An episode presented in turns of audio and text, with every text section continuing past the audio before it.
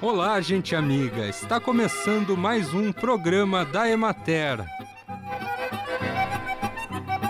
Produzido pela Gerência de Comunicação da Emater do Rio Grande do Sul e apresentado por Matheus de Oliveira.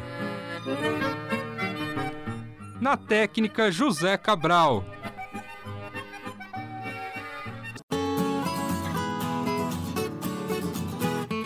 Acompanhe agora o panorama agropecuário. Na região administrativa da Emater de Santa Rosa, são produzidos 6 mil hectares com aipim. O ataque de mosca branca, de percevejo de renda e as doenças fúngicas e bacterianas causaram a morte prematura de plantas em algumas lavouras. Essas doenças e pragas também reduziram a produtividade em relação à expectativa inicial da safra, principalmente no tamanho e no peso das raízes, causando prejuízos aos produtores. O descascamento já está mais difícil e a qualidade e o cozimento também estão prejudicados. Além disso, essas pragas e doenças prejudicaram a oferta de ramas para o plantio de novas lavouras. O plantio deve ser realizado em agosto. A caixa de 25 quilos está sendo comercializada a 60 reais. Já na regional de Porto Alegre, os produtores de aipim ficaram menos apreensivos com o clima no período, diante da redução da tendência de encharcamento do solo. A abertura na luminosidade e o aquecimento da temperatura ambiente contribuíram para melhorar as condições das lavouras. Foram retomados os tratos culturais e a colheita, que está com bom rendimento. A safra de aipim ocorre dentro da normalidade e, até o momento, 58% das áreas foram colhidas. Em São José do Hortêncio, na região administrativa da Emater de Lajeado, também está em andamento a colheita do aipim. Estima-se que foi colhido de 70 a 75% da área plantada. Não foram registradas perdas no último mês em função das oscilações do clima.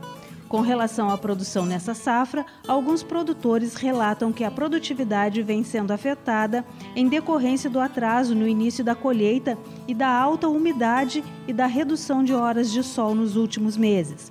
Não houve alteração na cotação média na Ceasa de Porto Alegre e os preços ficaram entre 20 e 25 reais a caixa de 20 quilos.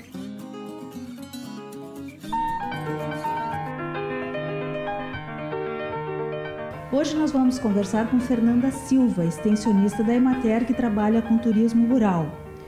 Para atuar com responsabilidade e qualidade no turismo rural, é preciso ter um certo, eh, vários cuidados, né, Fernanda, principalmente com a alimentação. O que, que tu teria para falar a respeito?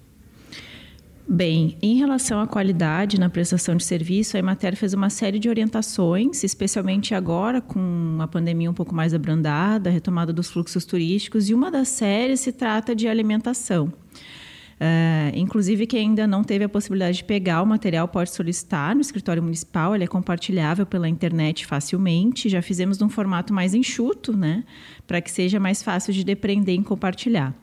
Em relação à alimentação, então, uh, num primeiro momento é procurar entender que alimentação é essa que vai ser servida, qual o ambiente e verificar no seu município se há alguma formalização específica, porque os municípios podem solicitar um alvará específico, algum licenciamento. Então, o primeiro passo é listar o que quer fazer, a origem desses alimentos que vão ser servidos e se informar no seu município, na prefeitura, secretaria afim ao tema, o que precisa para estar formalizado para esse serviço de alimentação. Essas informações o, o proprietário pode, também pode buscar junto à Emater, né? Sim, pode. Uh, via de regra, como existe uh, alguma limitação né, da nossa atuação do ponto de vista da legislação, a gente pode auxiliar na interlocução, né, mas sempre a informação formal sobre a lei, o que, que precisa de alvará, a gente recomenda que procure, então, a prefeitura. O que, que a Emater, então, enquanto extensão rural, pode auxiliar? Na infraestrutura, né, uh, indicar como fazer uma infraestrutura de um bom serviço de alimentação, formalizar os alimentos, né, o processamento, a embalagem, o serviço deles, o acondicionamento. É, e também podemos auxiliar nos procedimentos, né? Todo mundo que vai se inserir nessa atividade é um manipulador de alimentos, né? E tem alguns procedimentos que esses manipuladores precisam seguir. Isso também nós podemos orientar. Fernanda, quais os cuidados básicos que os trabalhadores com turismo rural devem ter? Bem, uma coisa que é geral, independente do tipo de alimento que você vai servir na propriedade, seja um café rural, um almoço, uma janta, uma degustação, primeiro em relação ao ambiente, higienização do ambiente, é, infraestrutura adequada para acondicionar os alimentos na temperatura, né, frios e quentes, separar crus e cozidos, é, a questão do fluxo, né, por onde entra e onde sai o alimento. Então, ter esses cuidados né, ali na infraestrutura do preparo é algo muito importante. Em relação ao manipulador, que a gente chama, quem vai mexer no alimento, né? É, transformá-lo para que ele seja servido, é importante então que essa pessoa esteja com uma roupa que ela vai usar somente no ambiente da manipulação do ambiente, né? E isso se estende para o calçado também, né? Eu não posso, por exemplo, andar numa grama, depois entrar na cozinha para mexer no alimento, porque daí eu já contaminei o ambiente.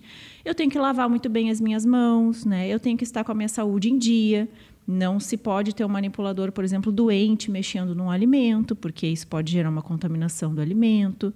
Então essas coisas são bem básicas assim que todo mundo pode fazer e ter atenção, né? Independente se tu vai servir um café, um almoço, uma janta, até mesmo uma degustação, é que geralmente é um pouquinho menor, exige um pouco menos de trabalho. Esses são cuidados comuns que nós podemos observar e indicar para essas pessoas. Aqui num dos folders tu fala nos pesque pague que tem que ter um, todo um cuidado especial também. Tu tem alguma dica nesse setor?